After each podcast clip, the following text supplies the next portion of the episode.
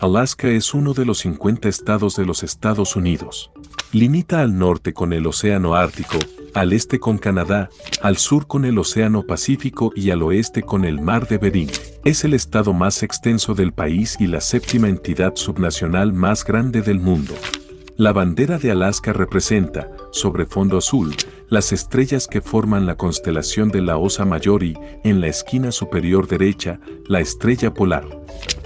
Además, hace un frío de recagarse.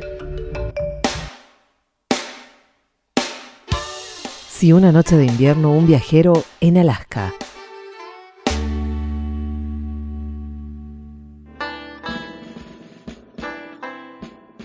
El dibujante Grant Snyder, autor de libros como Te juzgaré por tu biblioteca, tiene un cómic que giró mucho por redes, donde en solo una página plantea los grandes temas de la literatura y su evolución.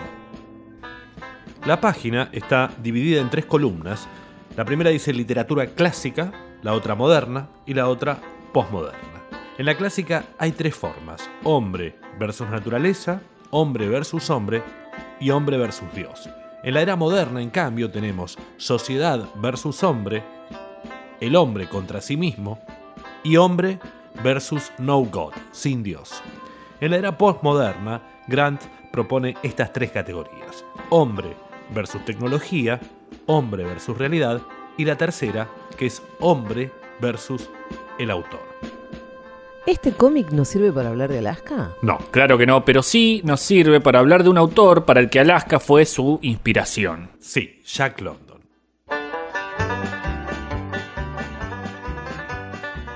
Jack London es el seudónimo de John Griffith London, nació en San Francisco el 12 de enero de 1876. Su apellido original es Chaney, pero su padre era un astrólogo, mentiroso, vagabundo, irresponsable, que al toque se manda a mudar y Jack adopta el apellido nuevo del novio de su madre, que tampoco hizo demasiado por él. Jack trabajó desde chiquito, repartió diarios, hizo changas en el muelle, pescó y fue vagabundo. A los 12 entró en una fábrica de conservas, a los 16 embarcó en un buque para pescar focas y finalmente en 1896 viajó a Alaska a buscar oro. La fiebre del oro nació en 1896 en Klondike, Canadá. En los tres años siguientes, 100.000 personas viajaron hasta Yukon. Solo sobrevivieron 30.000, entre ellos Jack London.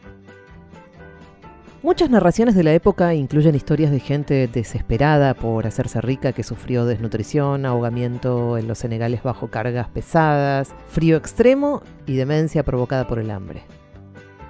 Tras llegar a Alaska, Jack London y su grupo sortearon una serie de lagos y rápidos muy peligrosos y atravesaron la cordillera de Alaska hasta el paso de Chilkoot, donde terminaba Alaska y ahí empezaba el Yukon. Tras pasar una temporada de 11 meses entre las gélidas costas del río y los salones llenos de humo de Dawson City, London volvió desnutrido a California. Más adelante escribiría, en Clodic me encontré a mí mismo. Allí nadie habla, todos piensan. Allí obtienes perspectiva. Yo obtuve la mía. Volvió a su ciudad con las manos vacías y con escorbuto, pero también se trajo de allí el llamado de la naturaleza. En ese cuento largo, London cuenta la vida de Buck, un perro que es arrancado a la civilización en las soleadas tierras de California y llevado a los gélidos ambientes del Polo Norte en Alaska, donde tiene que aprender a hacer frente a todo tipo de adversidades para sobrevivir. Unos pocos años más tarde escribió la antítesis de esta historia en Colmillo Blanco, donde mostró cómo un animal salvaje del norte se convertía en un animal civilizado en las tierras del sur. En estas dos novelas y en muchos otros escritos de London, la idea de la lucha por sobrevivir en medio de fuerzas hostiles y desconocidas es un concepto dominante. La habilidad del animal o de la persona para adaptarse a nuevos ambientes, por muy hostiles que estos puedan ser, constituye una de las ideas motrices de todos estos escritos. Siguiendo el esquema del cómic, puede decirse que los cuentos de London se mueven como un péndulo entre el mundo clásico y el moderno. En su etapa Alaska es claramente hombre versus natura. Sin embargo, luego ya se abre el juego en la pelea del individuo contra las convenciones, contra el Estado. En ambos casos, Dios no está muy presente. Además, ese péndulo, ese compás, se complejiza aún más si pensamos en la actividad política de Jack London. Sus novelas parecen hacer foco en el individuo, mientras que él era socialista. Aunque hay quienes también lo ven como un anarquista. El mismo Che Guevara, justo cuando desembarcaba del Granma en Cuba, quedó en medio de un tiroteo y creyó que le había llegado la hora. En sus memorias escribe, me acordé de un viejo cuento de Jack London donde el protagonista, apoyado en un tronco de árbol, se dispone a acabar con dignidad su vida. La cita se hizo famosa porque Julio Cortázar la usó como epígrafe para su cuento Reunión.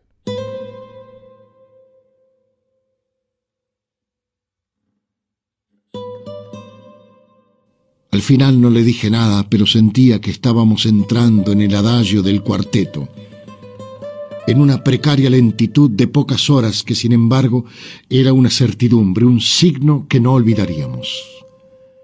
¿Cuántos cuernos de casa esperaban todavía? ¿Cuántos de nosotros dejaríamos los huesos como Roque, como Tinti, como el peruano? Pero bastaba mirar la copa del árbol para sentir que la voluntad ordenaba otra vez su caos, le imponía el dibujo del adagio que alguna vez ingresaría en el alegro final, accedería a una realidad digna de ese nombre. Y mientras Luis me iba poniendo al tanto de las noticias internacionales y de lo que pasaba en la capital y en las provincias, yo veía como las hojas y las ramas se plegaban poco a poco a mi deseo. Era mi melodía, la melodía de Luis, que seguía hablando ajeno a mi fantaseo. El Che se estaba acordando del cuento Encender un fuego.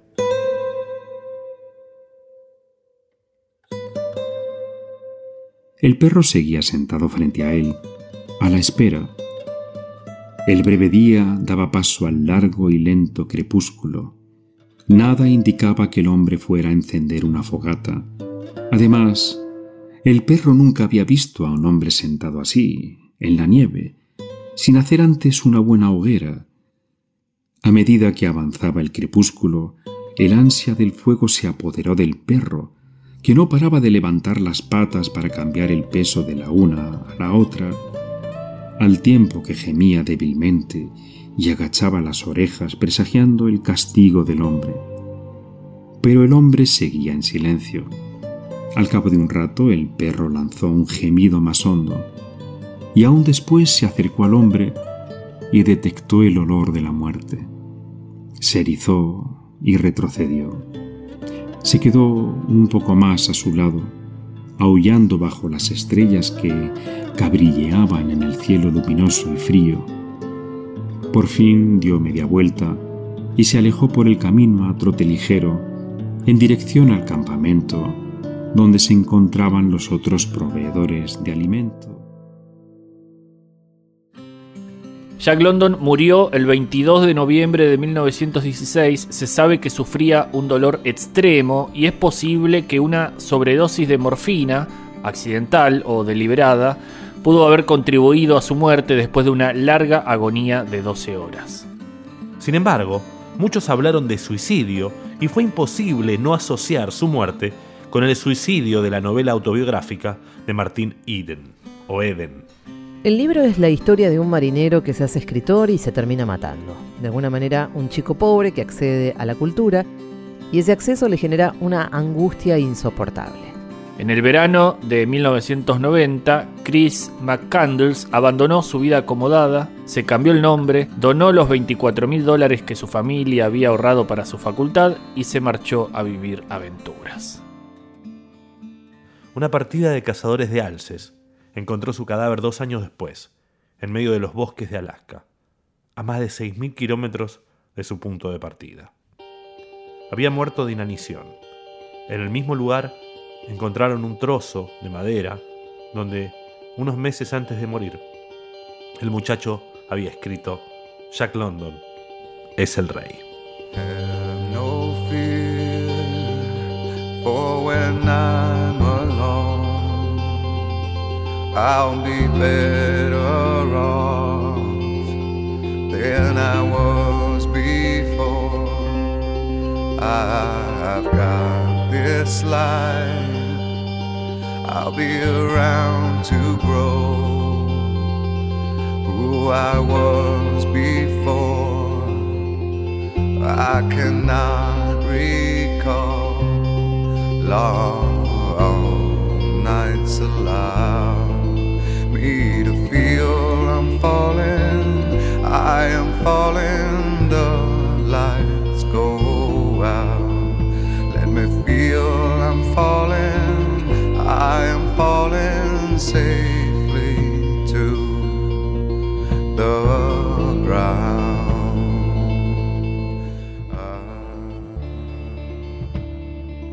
Si una noche de invierno un viajero en Alaska.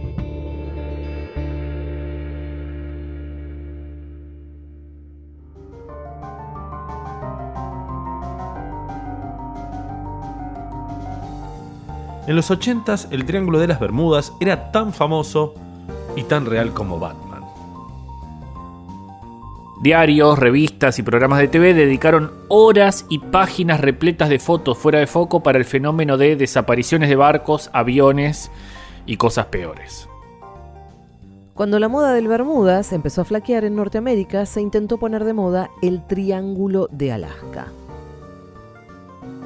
Según esta teoría, alrededor de, escuchen bien, 16.000 personas, incluidos pasajeros de aviones y excursionistas, residentes, turistas, habían desaparecido dentro del Triángulo de Alaska. Desde 1988, la tasa por cada mil personas es más del doble del promedio nacional de personas desaparecidas en los Estados Unidos. Alaska es el estado de los Estados Unidos menos poblado de todos y sin embargo se reportan más desapariciones de personas en esta zona que en cualquier otro lugar del país. Los amantes del misterio han puesto todo tipo de teorías sobre la mesa. Desde que el aire es inusualmente pesado y los patrones climáticos no son comunes, hasta la aparición de extraterrestres y láseres de energía de la ciudad perdida de Atlantis. Pero, ¿A qué se deben las desapariciones del Triángulo de Alaska?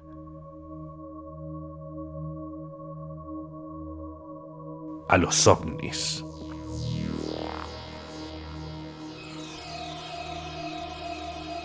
Sí, ovnis. Y la historia termina de explotar en 2009 cuando sale la película La Cuarta Fase. La Cuarta Fase es una referencia al científico Allen Hynek y sus cuatro categorías de participación de los avistamientos de ovnis. Primero, avistamiento, después, evidencia. Tercer tipo es contacto, como la peli de Spielberg del 77. Y finalmente, cuarta fase, la abducción. Te chupan. La peli contaba con Mila Jojovich haciendo de la psicóloga Abigail Tyler, quien entrevistó a los pacientes traumatizados de NOM. Sin embargo, el Estado de Alaska, en su revisión de licencias, dice que no ha conseguido encontrar ni el registro ni la licencia de nadie llamado Abigail Tyler. Los productores de la película crearon un montón de artículos sobre esta psicóloga en distintas páginas web de Alaska, dedicados un poco a la psiquiatría y otro de webs de noticias. Todo se ha demostrado ahora que es falso. Se promocionó como la historia real de varias abducciones documentadas en Alaska durante el año 2000, pero a la hora de la verdad la cinta no era más que un mega fake, un mockumentary tramposo. El FBI confirmó que las desapariciones del lugar tuvieron más que ver con gente muy borracha perdiéndose por caminos muy angostos a temperaturas mortales que con marcianos secuestrando terrestres despistados. Los familiares reales de las personas desaparecidas en Nome, Alaska, por tribalizar su pérdida, presentaron una denuncia a Universal Studios. Melanie Edwards, vicepresidenta de Kewark Incorporated, una organización que representa a los pueblos tribales en la región, ha calificado a los responsables de esta película como seres insensibles. Este fenómeno en el círculo de editores lleva el nombre de downbrownear, algo, downbrownear. Es el momento en el que un espectador se come un fake importante travestido de hecho real. Dan Brown nunca ha estado solo en esto. Los eruditos disfrutan señalando los errores de la novela de Ken Follett desde que éste anunció que le suponían un arduo trabajo de investigación. Y de Tom Clancy nadie supo muy bien cuándo fiarse. En sus novelas a veces todo parecía ser inventado sobre la marcha y en otras ocasiones se desvelaban secretos militares con tanta precisión como para que el gobierno de Estados Unidos se presentase a su casa apuntándole a la cara con una lámpara con un montón de preguntas. Para colmo, Tom Clancy es una franquicia, así que un montón de gente escribía, así que nadie sabía de dónde salía la información. Gran parte de la culpa la tiene la frase promocional más utilizada del mundo del cine, basada en hechos reales. Un eslogan que sigue cautivando al mundo. Lo loco es que antes se inventaban solo la película. Hoy cada vez más el invento va mucho más allá. Emergida de la Deep Web libertaria, el 4chan, por ejemplo, esta película, Sounds of Freedom, cuenta la vida de un marín norteamericano que supuestamente renuncia al ejército para dedicarse él solo a desmantelar una red oculta de pedofilia que involucra a famosos y políticos de algo que los promotores de Quanon llaman Deep State, estado profundo.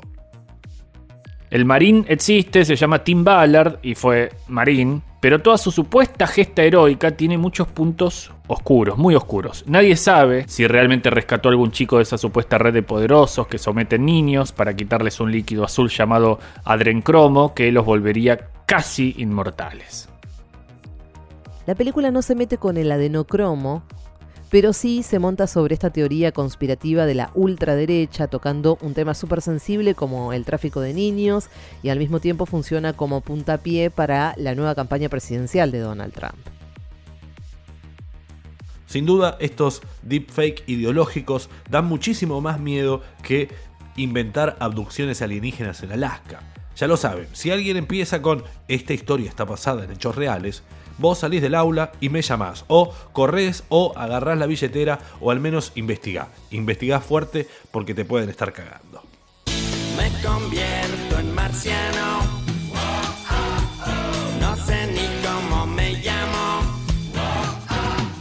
A veces no puedo ni dormir. En marciano me convertir.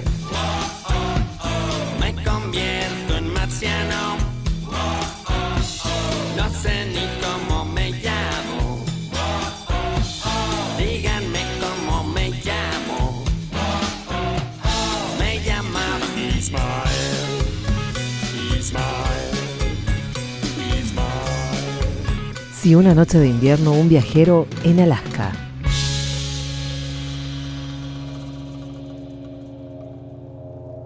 El planeta Tierra es un lugar maravilloso. Por ejemplo, existe un lugar en el que se puede mirar el día de mañana. No solo eso, es físicamente posible caminar desde Rusia hasta Estados Unidos. ¿Qué me contursi? Ambas cosas son posibles. Y esto es porque existen las Islas Diómedes. Las Islas Diómedes están bien al norte del Océano Pacífico, en el estrecho de Bering.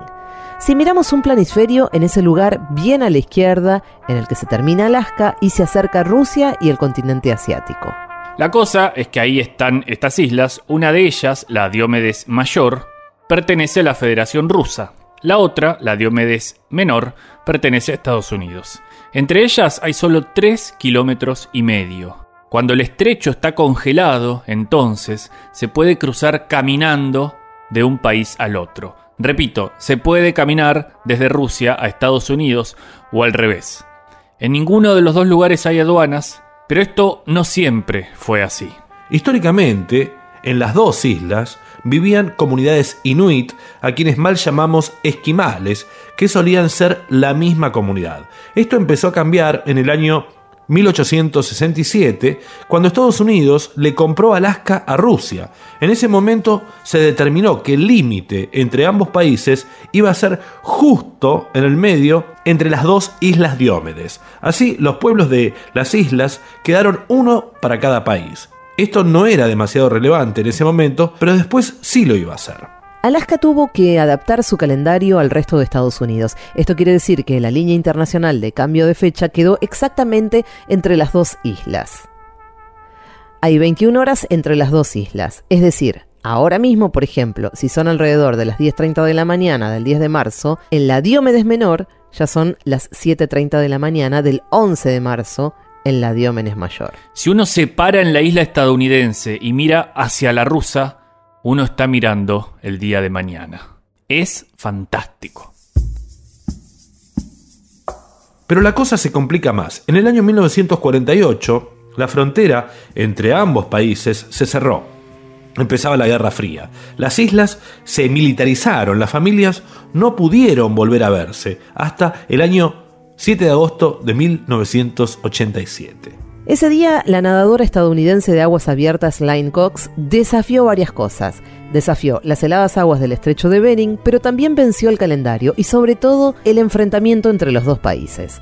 Line Cox ese día cruzó desde la isla Diómenes Menor hacia la Diómenes Mayor y se convirtió en la primera persona en cruzar a nado entre Estados Unidos y la Unión Soviética. Lo que sigue no es joda, no es un chiste, no es un robo del archivo. En Si una noche invierno un viajero hablamos con Lynn Kotz. Esa alta producción, muy bien. Así es, y le pedimos en primer lugar que nos contara cómo fueron los preparativos para que esa hazaña se hiciera realidad. Lo que más recuerdo es que llevó 11 años conseguir el permiso para el cruce. Y mientras esperaba para nadar, llegué a la isla y todavía no tenía la confirmación del presidente Gorbachev de si iba a poder nadar o no. Así que había mucho suspenso y tensión.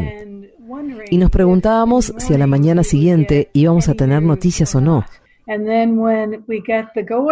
Y cuando el permiso llegó, todo el mundo estuvo emocionado, porque la cortina de hierro iba a estar abierta por primera vez en 48 años. Y significaba que los soviéticos entendían qué era lo que yo trataba de hacer con mi equipo. Y la idea de abrir la frontera, acercarme a los soviéticos y conectar con la gente local era fantástico. Así que saber finalmente que tenía su aprobación me dio mucha más energía, pero también me hizo tener miedo, porque no estaba segura de qué tan fría iba a estar el agua, ni qué tan fuerte iba a ser la corriente. Y me dije, haré lo que sea por completar el cruce, pero no sé si voy a poder lograrlo. Linkotz entonces ya tiene el permiso para nadar por el estrecho de Bering, pero no sabe cuánto frío va a hacer en el agua ni si va a poder efectivamente cruzar. Escuchémosla porque nos va a contar cómo fue el cruce. Cuando empezamos el nado sabíamos que la corriente nos iba a empujar hacia el norte. Cuando digo nosotros, me refiero a que había gente en un bote de rescate y también teníamos dos doctores que se iban a asegurar de que yo estuviera a salvo. También había inuits que conocían bien el agua y ayudarían a navegar. Y había gente de la prensa, porque esto era algo que nadie había hecho en muchísimos años, y era un gran evento. El agua estaba a unos 2 grados centígrados y un poco revuelta. Y al final del cruce yo tenía demasiado frío. Nunca había estado en un agua tan fría y vi que mis dedos empezaban a ponerse grises. Y eso significaba que realmente tenía la temperatura muy baja. Los doctores me preguntaban, ¿estás bien? Y si yo no les respondía o si mi voz se escuchaba demasiado rota, entonces iban a saber que me había enfriado demasiado. Repasemos las condiciones de lo que está pasando. Hay guerra fría, dos islas que pertenecen a las dos naciones enfrentadas y que viven con casi un día de diferencia. Están siendo unidas por una persona que ejecuta una acción muy simple, en apariencia. Nada. Lynn Cox, nada. El agua está helada. Muy helada. ¿Qué va a pasar ahora? Nos lo cuenta ella misma. Cuando estábamos más o menos a mitad de camino, la niebla que había estado encima del canal empezó a elevarse y de pronto escuchamos a un hombre gritando a la distancia en inglés, pero con un acento ruso, y era un reportero que había ido a esperarnos. But the place where we were Pero el lugar al que estábamos llegando estaba demasiado lejos del lugar en el que estaba el grupo que se suponía que iba a recibirnos. So instead of landing, Así que en lugar de llegar a destino como tenía pensado, tuve que nadar otra milla de forma paralela a la playa.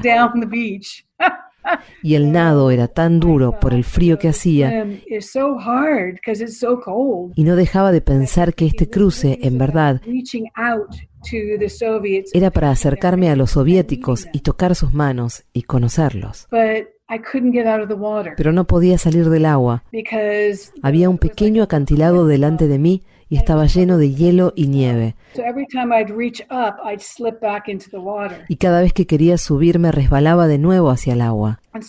Entonces tres soldados rusos se abalanzaron sobre mí, me agarraron de los brazos y me sacaron del agua. and just lifted me out of the water onto the snowbank. Y había mujeres inuit Um, cuyos familiares eran los que me habían acompañado durante el nado, people were able to meet with Inuit that were the relatives that had taken me across. así que era la primera vez que la familia se reunía en 48 años. Fue increíble. 48 years. And it was incredible. And then Y después, estas viejas mujeres inuit me dieron abrigo y calzado para que me pusiera, porque yo me estaba congelando. feet because I was standing on ice. I mean, everyone was excited. Todos estaban emocionados y la gente se reía y lloraba. Y los inuit de la isla Diómenes Menor empezaron a cantar Island. They started singing. And y todo el mundo estaba tan feliz y fue mejor de lo que podría haber soñado. just better than you could ever dream. Fue una de las cosas más importantes que he hecho en mi vida. One of the most important things I ever did in my life. La historia del cruce a nado de Lynn Coates no pasó desapercibida, no solo por ese abrazo entre familiares que no se veían desde hacía 48 años, no solo por esos cantos de felicidad. Cuatro meses después del cruce, Estados Unidos y la Unión Soviética firmaron un histórico tratado de armas nucleares. En la conferencia posterior a la firma, el líder soviético Mikhail Gorbachev empezó su discurso diciendo. El verano pasado, una joven americana llamada Lynn Cox nadó durante dos horas para unir la distancia que une nuestros dos países. Por televisión, vimos qué sincero y emotivo fue el encuentro entre las personas de su país y del nuestro. Con su coraje, ella demostró lo cerca que viven nuestros pueblos. Ahí tenés, caballero, ahí tenés, Navarro. Ahí tienen todos los periodistas de investigación. ¿Por qué, en lugar de sacar todos los días a Jorge Alemán, ponele, ¿por qué no conseguís a Lynn Cox, como hace Tomasi, eh? Lynn Cox, que cruzó a nado desde Rusia hacia Alaska, desde el presente hacia el mañana.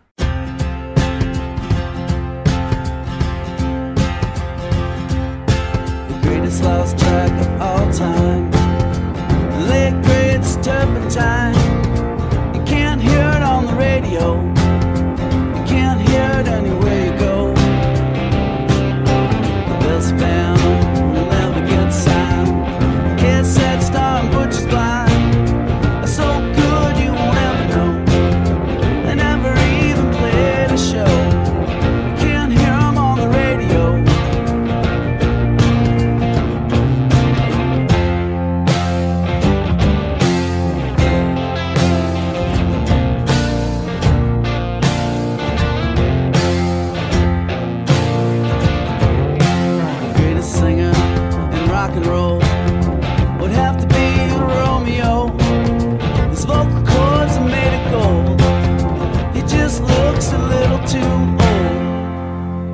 Una noche de invierno un viajero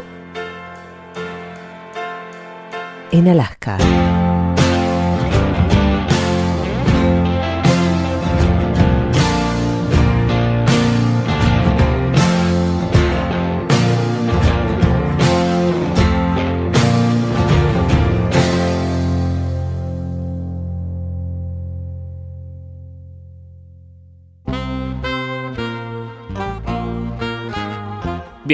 Este segmento del programa, por pedido de las autoridades, será dedicado a nuestros oyentes. Lamentablemente no nos queda mucho tiempo, así que quizás alcance para que salgan al aire una o dos personas. A ver, me dice la producción que ya hay alguien conectado. Hola, ¿quién habla? Hola, buenas noches. Hola, amiga oyente, ¿cuál es tu nombre? Me llamo eh, Graciela de Lelisi. Grace. No sé si estás al tanto de que hoy estamos hablando sobre Alaska. Sí, sí, no soy estúpida. Estaba escuchando eh, y otra cosa, no me digas Grace, que bueno, la verdad que no me gusta para nada. Bien, bien, Gracielita, contanos, ¿qué sabes sobre Alaska? Bueno, muchísimo. Por ejemplo, en toda Alaska hay unos 100.000 glaciares que cubren más de 70.000 kilómetros cuadrados. Se encuentra sobre todo en el sur del país, donde las nevadas eh, son mucho mayores que en el norte. Mm, mm. También te puedo contar que Alaska es la séptima entidad subnacional más grande del mundo, por detrás de la República de Sajá de Rusia, Australia Occidental, Krai de Krasnoyarsk, Ajá. también en Rusia, Groenlandia, Nunavut en Canadá y Queensland en Australia. Bien, Gracies, me parece genial todo esto que estás contando. ¿Qué puedes decirnos de los famosos esquimales? No se dice esquimales, imbécil, ese nombre es despectivo, lo correcto es decirle inuit.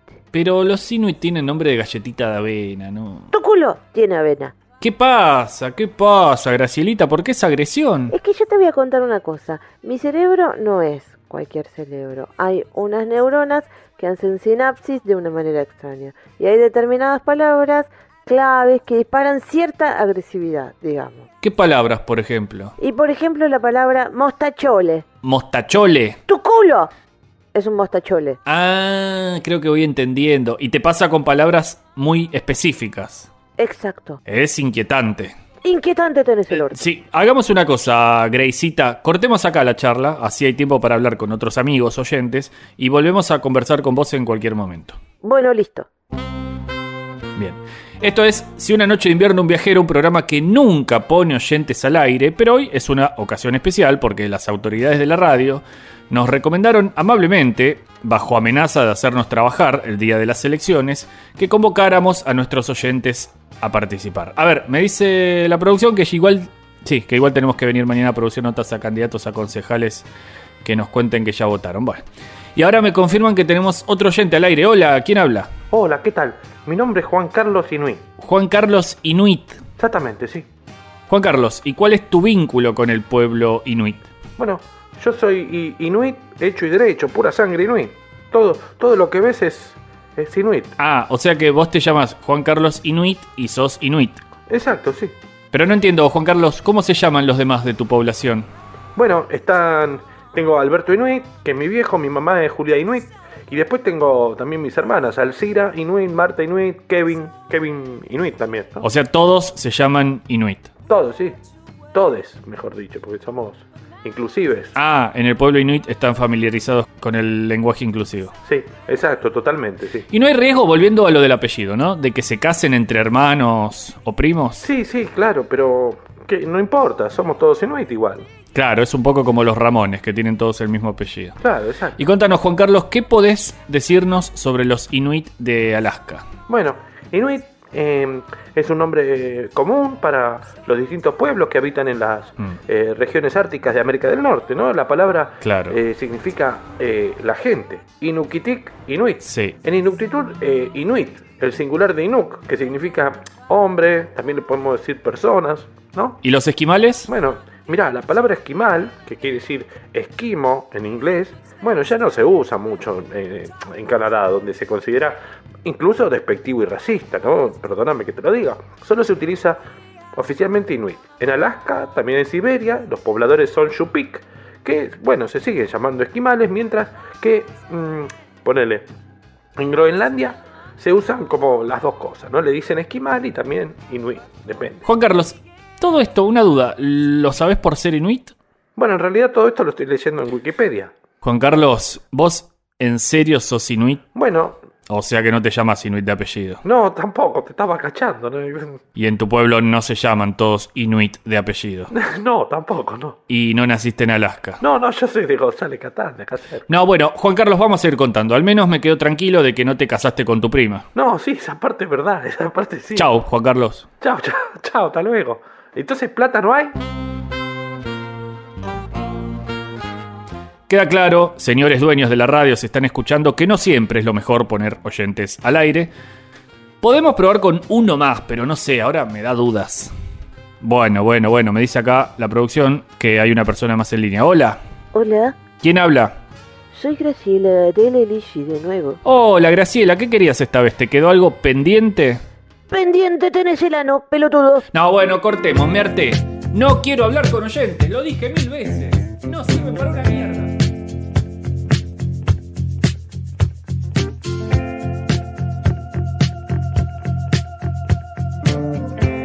Si una noche de invierno un viajero en Alaska. Mudémonos a Alaska, a un poblado inventado que no figure en los mapas, no haya sido registrado. Y un programa en la radio nos salude a la mañana con poemas recitados. De fondo una canción de décadas pasadas que nos hable un poco de amor, rodeado de lagos.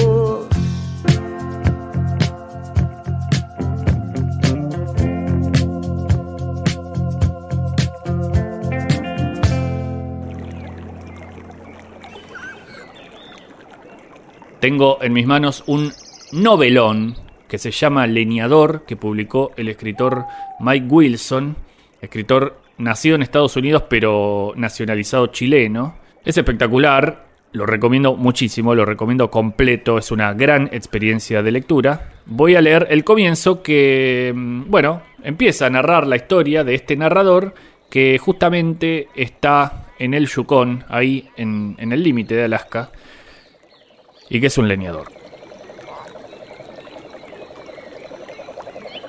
Combatí en una guerra hace décadas en un archipiélago y combatí en el cuadrilátero hace años en las noches de la ciudad. Fracasé en las islas y en el ring. Me fui del país buscando alejarme de todo, de la oscuridad, del pasado, de la claustrofobia. Necesitaba respirar. Veía cosas que me hacían mal, escuchaba voces, me estaba perdiendo, extraviando en mi cabeza. Huí hasta llegar a los bosques de Yukon. Me recibieron en un campamento de leñadores, hombres grandes, barbudos, cuya lengua tosca gravitaba entre el inglés y el francés. Usaban herramientas tradicionales para talar pinos. Eran hombres rudos. Los leñadores me otorgaron un hacha, filo de acero. El cabo era de olmo liso, la madera oscurecida por años de uso. Pesaba más de lo que aparentaba. Aprendí cosas. El hacha es la herramienta por excelencia del leñador. Está compuesta de dos piezas, la hoja y el cabo. La hoja es la pieza de acero templado con forma de cuña que se emplea para cortar. El cabo o mango es el largo de madera con el que se sujeta y empuña el hacha. La pieza de acero se compone de la cabeza, el filo y el ojo. El filo es el extremo aguzado de la hoja y la parte que hace contacto directo con el árbol al cortar. La cabeza está al otro extremo de la hoja. Es la sección más gruesa y pesada del acero. Es precisamente la inercia producida por la masa de la cabeza la que permite cortar. En la parte superior de la cabeza se ubica el ojo, el hueco por el cual se une el cabo con el filo. El cabo, a veces de pino, a veces de maderas nobles como olmo o roble, se acomoda en la cabeza del hacha y es asegurado por una cuña de pino que se inserta por el ojo del acero. El cabo tiene dos curvas leves. En la parte superior, justo debajo de la hoja, está el hombro. Ayer derribé mi primer árbol. Era un pino. Me demoré. Las manos me sangraron, mi espalda no deja de acalambrarse. Lo extraño es que no sentí nada cuando se derrumbó. Justo antes de caer, el tronco crujió Adentro la madera comenzó a quebrarse, sonó como la descarga simultánea de un centenar de rifles y luego la caída y el impacto.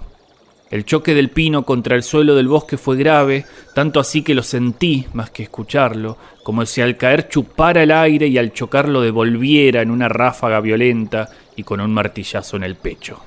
No me lo esperaba, casi me caigo de espaldas.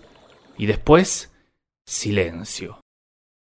Silencio absoluto. Estaba solo en el mundo ante un pino derrotado. Me quedé ahí un rato, a un costado del tocón, como esperando que algo ocurriera. No pasó nada. No sentí nada.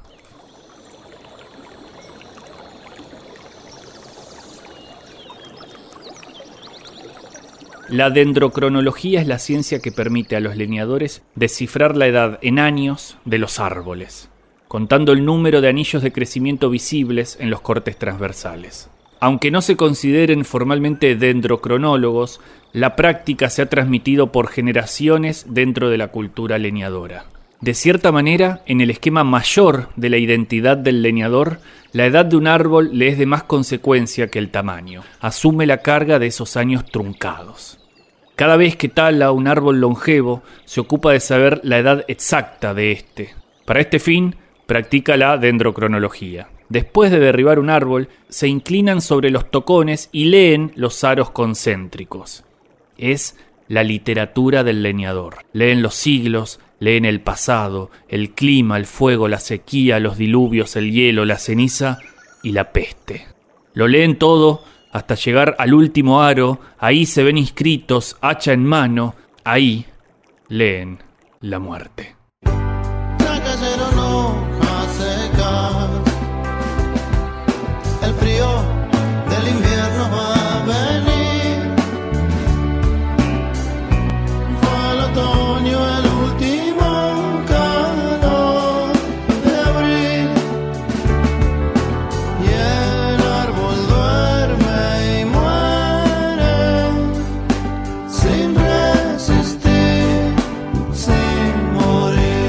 Morir. Si una noche de invierno un viajero en Alaska.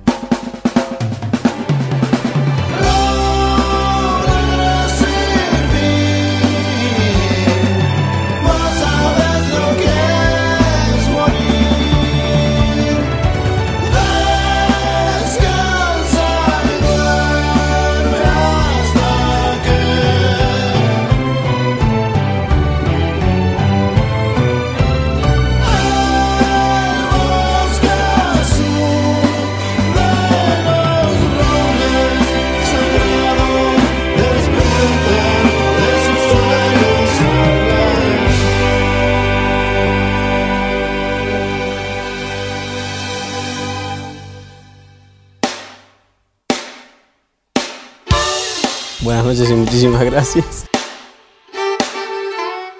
Ha sido un placer. Gracias Argentina, los quiero con todo mi corazón. Gracias por hacerme vivir estos momentos, gracias. Gracias, chao.